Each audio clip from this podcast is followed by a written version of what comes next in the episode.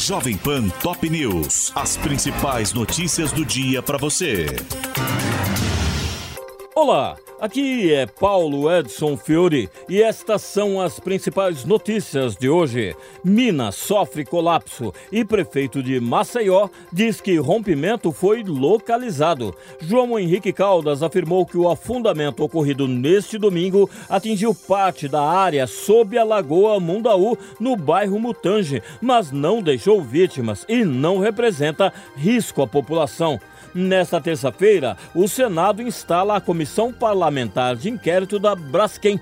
A sessão inaugural será presidida por Renan Calheiros, autor do pedido de abertura e parlamentar mais velho indicado para a CPI, que pretende apurar os impactos da extração de salgema pela empresa em Maceió. Semana no Congresso terá sabatinas de Flávio Dino e Paulo Gonet e esforço concentrado para apreciação da agenda econômica, além das avaliações dos candidatos ao STF e PGR, marcadas para a quarta-feira. Parlamentares devem votar a lei que regulamenta as apostas esportivas, a PEC da reforma tributária, a LDO e os vetos presidenciais. Javier Milei toma posse na Argentina e anuncia forte ajuste fiscal.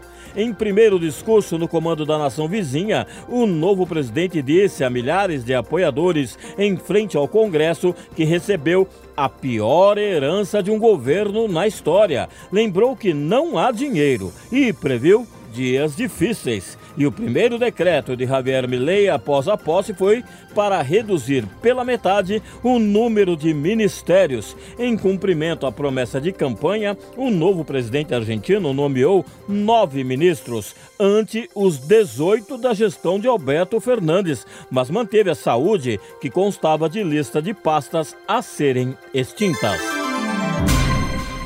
Faltando dois dias para o encerramento, o país ainda não chegaram a consenso sobre questões-chave na cúpula do clima da ONU em Dubai. Temas como o fim do uso de combustíveis fósseis, financiamento e adaptação climática continuam em suspenso. E o presidente da COP28, Sultan Ahmed Al-Jaber, fez apelo para que as nações não pensem apenas em interesses individuais.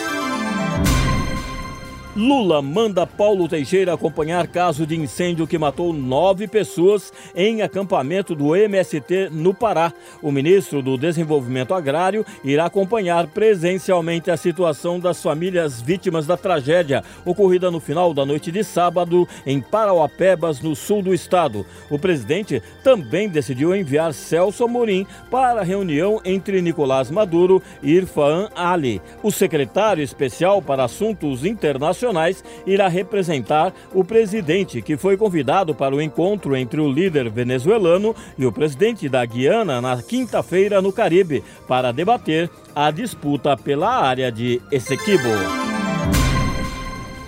chega a Brasília, segundo o grupo de resgatados de Gaza. O avião da FAB, com o segundo grupo retirado do conflito, composto por 48 pessoas, a maioria palestinos, parentes de brasileiros trazidos anteriormente, pousou nesta madrugada na base aérea em voo sem escalas vindo do Cairo.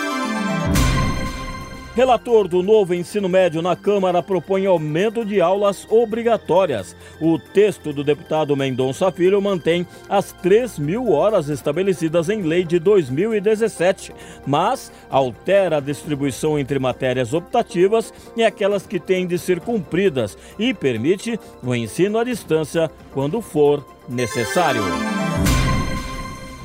Lindbergh Farias rebate Fernando Haddad após ministro discordar de fala de Gleisi Hoffmann sobre a meta fiscal para 2024. O ministro negou que a existência de déficit fiscal gere crescimento do PIB, como afirma a presidente do PT. E o deputado interferiu, chamando de sofisma a posição do titular da economia.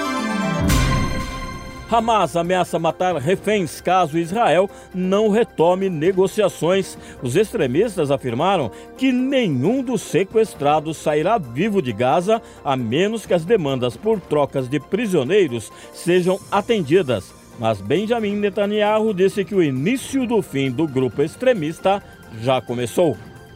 Este é o podcast Jovem Pan Top News.